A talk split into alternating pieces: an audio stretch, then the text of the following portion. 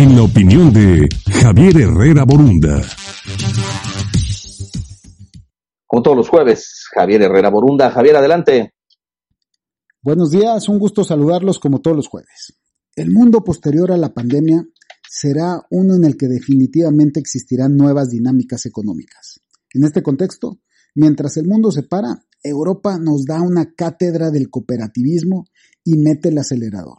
Los 27 Estados miembros de la Unión Europea, entendiendo que como bloque económico nadie se puede quedar atrás, este martes acordaron poner en marcha un billonario plan emergente para la recuperación económica. El acuerdo incluye un paquete de estímulo histórico por la cantidad de 750 mil millones de euros que estarán circulando dentro del periodo 2021-2027. La cantidad será adquirida como deuda conjunta entre los Estados miembros y será devuelta a partir del 2026 con recursos de presupuestos estatales. Sin duda, es una gran política que da liquidez y mitiga la recesión.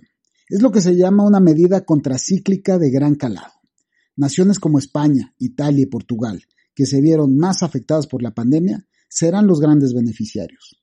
Algo que me gusta destacar sobre la altura de miras del bloque europeo es su conciencia global. Dentro de las obligaciones que tienen las naciones, se incluyó que al menos el 30% del gasto presupuestal de las mismas y del Fondo de Recuperación Emergente se destine a cumplir los objetivos climáticos de la Unión Europea.